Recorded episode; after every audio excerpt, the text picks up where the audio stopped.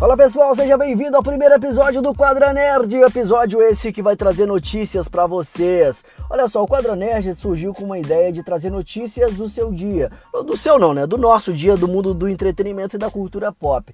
E eu quero fazer o seguinte, todos os dias eu quero trazer três notícias importantes, três notícias que marcaram o dia é, da cultura pop. Então, meu cara, é o seguinte, essa é a proposta inicial, mas eu já tô pensando aqui em trazer algumas análises também sobre filmes. Eu não sou expert em filmes, eu só vou trazer as minhas impressões. Eu não sou, por exemplo, um crítico de cinema. Eu não trabalho com cinema. Eu só sou, eu só sou um apaixonado pelo cinema e pelas séries e televisão. Então é o seguinte, nosso objetivo primeiro é trazer notícias. Segundo, nós vamos trazer algumas análises. Não, a análise fica ruim, mas as minhas impressões sobre determinado filme. Eu quero falar muito sobre Arm of the Dead, filme de Zack Snyder. Eu quero falar sobre esse filme porque é um filme que eu tava com muita, mas muita expectativa. E será que ela foi frustrada? Será que não? Eu vou trazer para vocês uma análise. Análise não! Vou trazer para vocês aqui as minhas impressões, tá bom?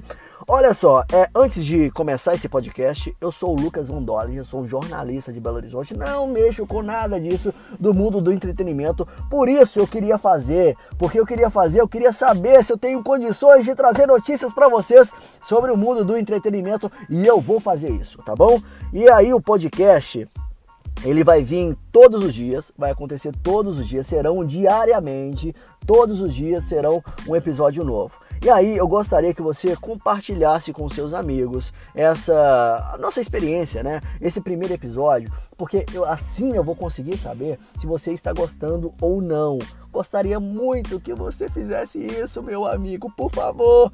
Então esse é o primeiro episódio.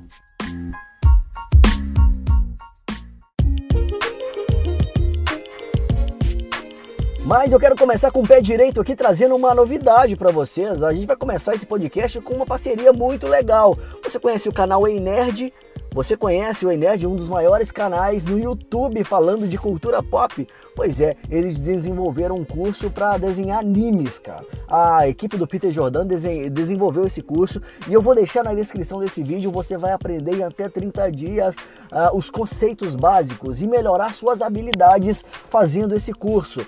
Cara, o link está na descrição do vídeo. Eu, por exemplo, eu adoro, eu adoro Dragon Ball Z. Eu aprendi a desenhar na marra, mas eu não sei desenhar, por exemplo, como os alunos desse curso. Por quê? Porque eu sou muito ruim, cara. Eu não aprendi as técnicas, os conceitos, mas você pode aprender as técnicas e os conceitos neste, é, neste curso do, do Peter Jordan e também do canal e Nerd. Cara, o link está na descrição desse vídeo. Você vai aprender os conceitos, desenvolver as suas habilidades e você vai aprender muito, mas muita coisa sobre a cultura pop e também sobre desenhos. Então, meu amigo, não perca tempo. Clica nesse link e vá lá, conheça mais sobre esse curso do Peter Jordan, do Ei Nerd. Cara, é muito legal. Eu vou fazer esse curso porque eu quero aprender a desenhar mais personagens, os personagens que eu adoro do Dragon Ball Z. Eu adoro Dragon Ball Z, cara, adoro. Então, faz o curso que eu vou fazer também, tá bom? Tá aqui, tá aqui na descrição desse, desse podcast e também desse vídeo que eu vou publicar aí, é, fazer uma animação e colocar nas redes sociais. Beleza?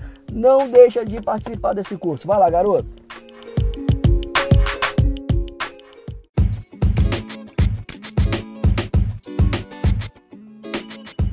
E a primeira notícia que eu quero trazer para vocês é a seguinte: Um Lugar Silencioso e The Office. O que que essas duas é, coisas maravilhosas do cinema e da TV têm a ver uma com a outra? A não ser o John Krasinski, né, que é o ator e diretor da série, do filme, né, da, da, do Lugar Silencioso 1 e 2. Ele é o diretor e ator do 1 e o 2. E também ele é ator de The Office. Mas o que, que tem a ver uma coisa com a outra? Existe easter egg, existe um easter egg no Lugar Silencioso número 2. E existiu um easter egg de The Office no Lugar Silencioso número 1.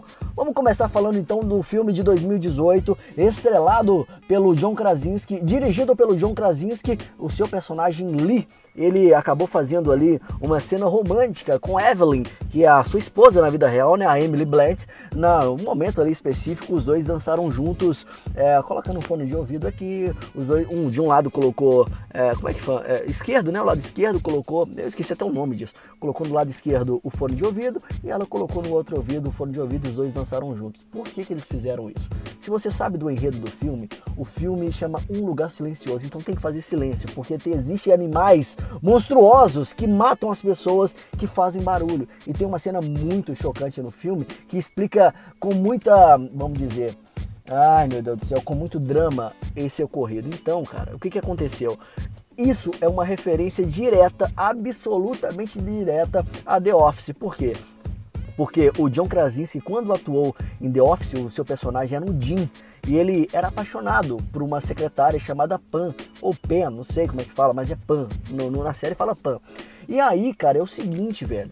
Ele era tão apaixonado por ela e ela por ele, mas os dois não conseguiam ter um relacionamento. Em determinado momento da série isso aconteceu. Mas existe uma cena emblemática que os dois eles dançam juntos usando um fone de ouvido. E John Krasinski é, genialmente traz isso para um lugar silencioso, quando ele faz a cena romântica com a sua esposa ali no filme. E aí, cara, essa referência, ela mexeu com todo mundo porque são dois sucessos da televisão e do cinema. O primeiro sucesso The Office, que é uma adaptação do The Office inglês. A primeira temporada temporada um pouco arrastada, um pouco difícil de assistir, é, mas, cara, a segunda temporada em diante fica maravilhosa a série.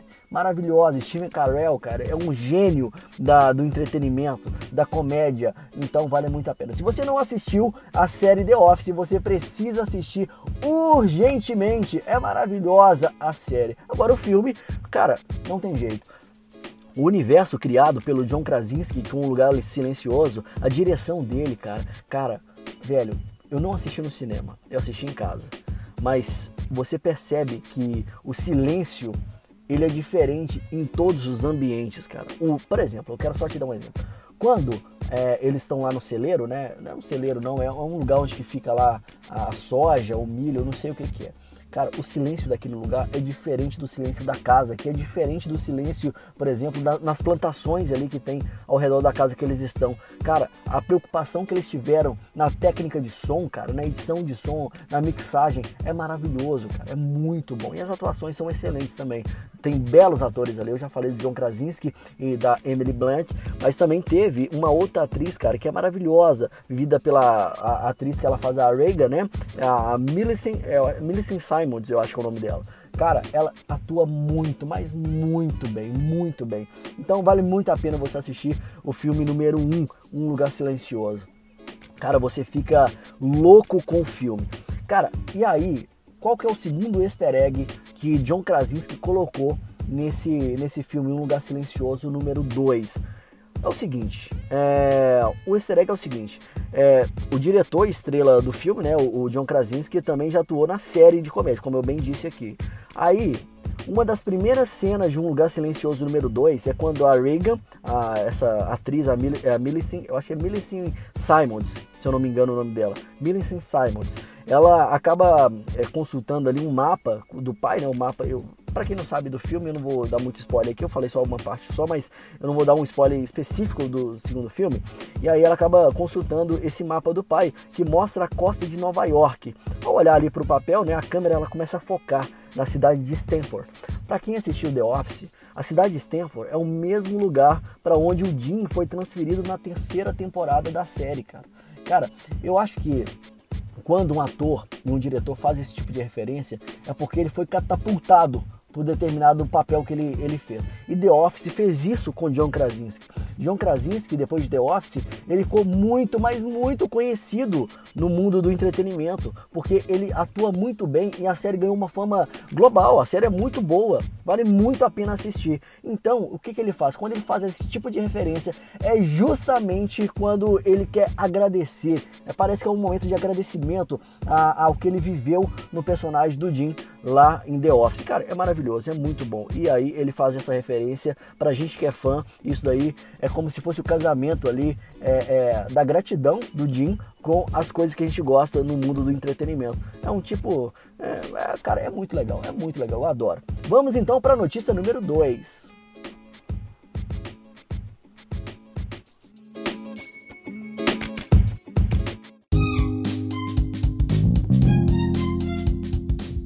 A notícia número 2 é nada mais, nada menos do que George R.R. Martin. Ele já acabou a sua parte no jogo Elden Ring. Cara, esse jogo de Eden Ring vai ser um jogo sensacional. Por quê? Porque você tem ali a ambientação, é, o cenário, o mundo criado pelo George R. R. Martin. Para quem não se lembra quem que é esse cara, ele é o autor das Crônicas de Gelo e Fogo. O que que significa? Cara, você já ouviu falar de Game of Thrones? Game of Thrones é uma das melhores séries já produzidas pela HBO e também no mundo da televisão, cara. A série é sensacional, ela é muito boa. É claro que a gente há divergências ali no final da série, como ela foi fechada. Cara, é verdade, a, a série foi fechada de uma forma que a gente não curtiu tanto. A última temporada, cara, eu acho assim foi a pior de todas as temporadas. Mas se você pega toda a obra de, do George R. R. Martin nos livros e você pega a série, cara, a, eles conseguiram adaptar muito bem e a série é muito boa. E aí ele está produzindo o cenário, o mundo vivido em Eden Ring. E aí a notícia é a seguinte. George R. R. Martin pode estar até demorando um pouco mais para entregar o novo livro de As Crônicas de Gelo e Fogo do que os fãs gostariam, mas não é por culpa do envolvimento dele em Ring. E aí vem o um ponto. Em entrevista, Martin comentou que a parte dele no jogo acabou há anos. Há anos. Não é, ele não acabou há seis meses, não. Foi há anos. O autor também comentou que esses jogos são como filmes, eles demoram muito para serem desenvolvidos. Sobre o que de fato fez no jogo, aí ele explica, cara, o que, que ele fez para esse jogo funcionar. Cara, se você tem um cara como George R. R. Martin, que tem uma cabeça, uma mente pensante privilegiada, e você pode contar com ele para desenvolver o cenário, você tem que contar com esse cara. Olha só, abre aspas para ele nessa entrevista. Basicamente, eles queriam criar um mundo para o jogo. Eles queriam na construção do mundo. É, cara, olha isso. Que costuma ser um grande fator na fantasia e na ficção científica. E não estamos apenas falando sobre personagens e o enredo, mas o cenário é quase tão importante como todo o resto. Desenvolvi uma base bastante detalhada para eles e então eles partiram daí. Cara, foi basicamente o que ele fez, por exemplo, com os livros, né, que gerou ali é, o, a série Game of Thrones, cara. Ele desenvolveu todo o cenário, os ah, mas aí ele já desenvolveu os personagens também, as falas e tudo mais, e teve o processo de adaptação para a série. Mas, cara, isso é maravilhoso. Isso é maravilhoso. Para quem gosta do George R. R. Martin, gosta da fantasia que ele gera, isso vai, esse jogo vai ser maravilhoso. E aí ele complementa, né? Abre aspas mais uma vez para ele, porque ele explicou é, que já não, é, já não faz contato com a equipe que é, do desenvolvimento do, da, do jogo, né? Ele já não faz contato há bastante tempo e ele está tão ansioso quanto os fãs para ver o resultado final. Abre aspas para essa parte final da entrevista para ele, de, que ele deu. Ah, já se passaram vários anos desde que eu vi pela última vez, mas eles costumavam vir periodicamente me mostrar alguns monstros que criaram, ou os efeitos especiais mais recentes e coisas legais. Mas o jogo está se, sendo desenvolvido é, lentamente e agora será lançado em janeiro, eu acho. Então estarei tão empolgado quanto qualquer outro para vê-lo. Fecha aspas então para a a explicação de George R.R. Martin sobre esse jogo Eden Ring. Cara, é maravilhoso. Cara, eu vou querer jogar. Eu vou, assim, na verdade eu vendi meu PS4. Eu tô com um projeto de comprar um PS5, mas o jogo vai ser desenvolvido para o PS4. Eu poderia ter ficado com o meu PS4, mas ele vai ser desenvolvido para o PS4, PS5, Xbox One, Xbox Series X e Series X não, Series X e Series X, não, Series X e Series S e também para o PC através da plataforma da Steam. Cara, 2022, início de 2022, vai ser lançado Eden Ring. Eu já estou com hype lá em cima e quero jogar esse jogo. Beleza? Cara, vamos então para a notícia número 3. E essa notícia vai quebrar a internet. Vamos lá.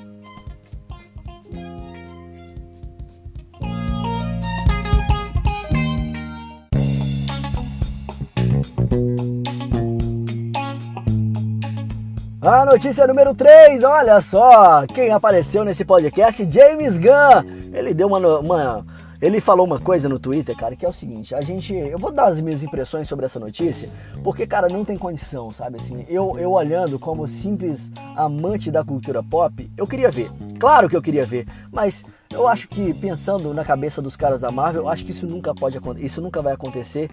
Pelo menos nunca é muito tempo, né? Mas pelo menos por agora.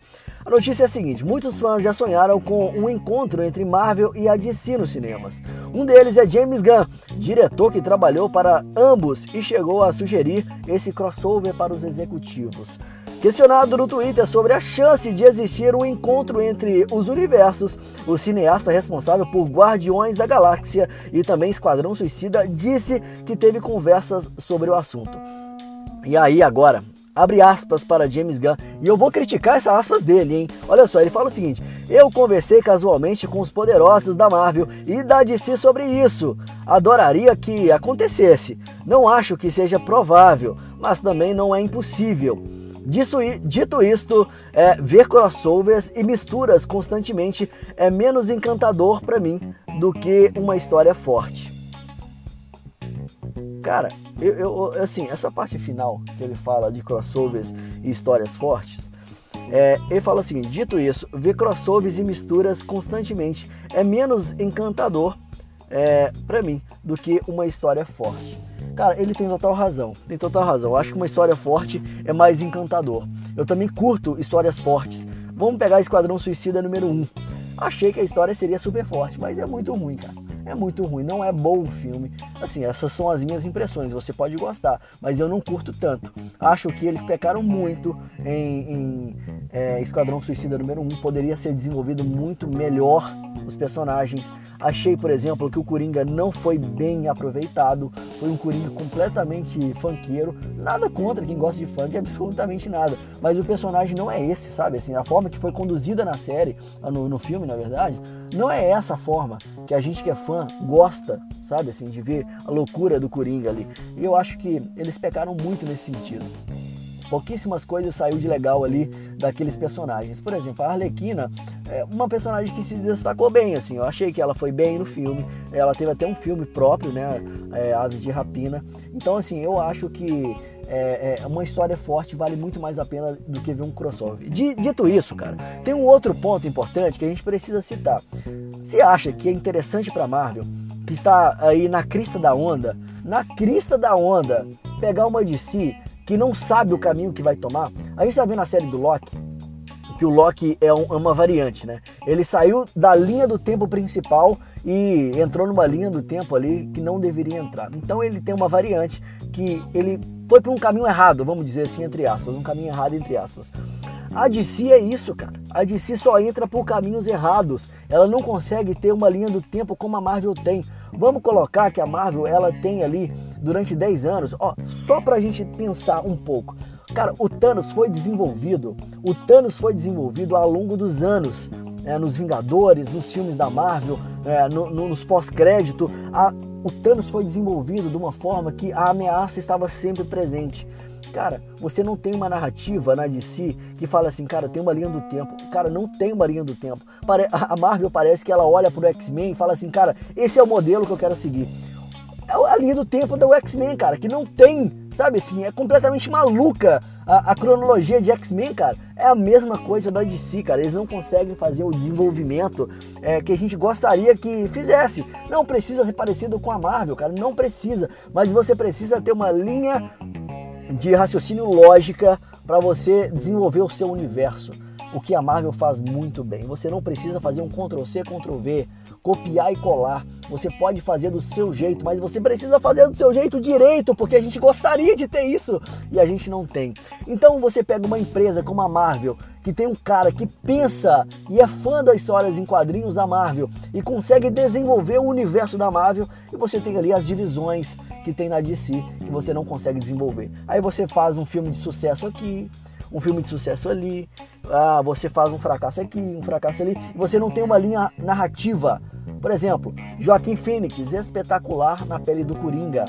Cara, mas é o universo ali. Se eles pegassem aquele universo e começassem a desenvolver o universo é, é, da DC, talvez funcionasse. Eu não sei, posso ser um idiota falando isso. Mas, cara, eles precisam ter uma linha de raciocínio. E eles não tem uma linha de raciocínio. E eu acho que quem tá na crista da onda não vai dar esse braço a torcer para DC, né? Você é, tá faturando milhões, você sabe fazer a construção, você não vai simplesmente dar o braço ali para DC e falar assim, cara, vem para cá, nós vamos te trazer pro nosso sucesso e você vai ser tão alto quanto, quanto a gente. Cara, isso daí eu acho que não vai acontecer. É, seria legal pra gente como fã ver, por exemplo, uma disputa entre Thor e Superman, né, os dois deuses ali é, degladiando, mas eu acho que isso não vai acontecer, cara. Não vai acontecer. Mas, é, cara, a gente como fã, a gente nunca pode deixar de sonhar né? E para a gente fechar, atualmente James Gunn trabalha aí para a DC, ele está desenvolvendo lá o Esquadrão Suicida número 2. O filme terá o retorno dos personagens como a Arlequina, que eu falei aqui foi uma das poucas coisas que salvaram no primeiro Esquadrão Suicida. Capitão Boomerang também vai apresentar novos personagens como o Pacificador, o Sanguinário e também o Pensador. A estreia do filme está prevista para o dia 5 de agosto desse ano no Brasil. Então é isso, pessoal. Essa é a terceira notícia e eu quero que você compartilhe com seus amigos. E se você gostou, mande aqui nos comentários. Um grande abraço a todos e até a próxima. Valeu!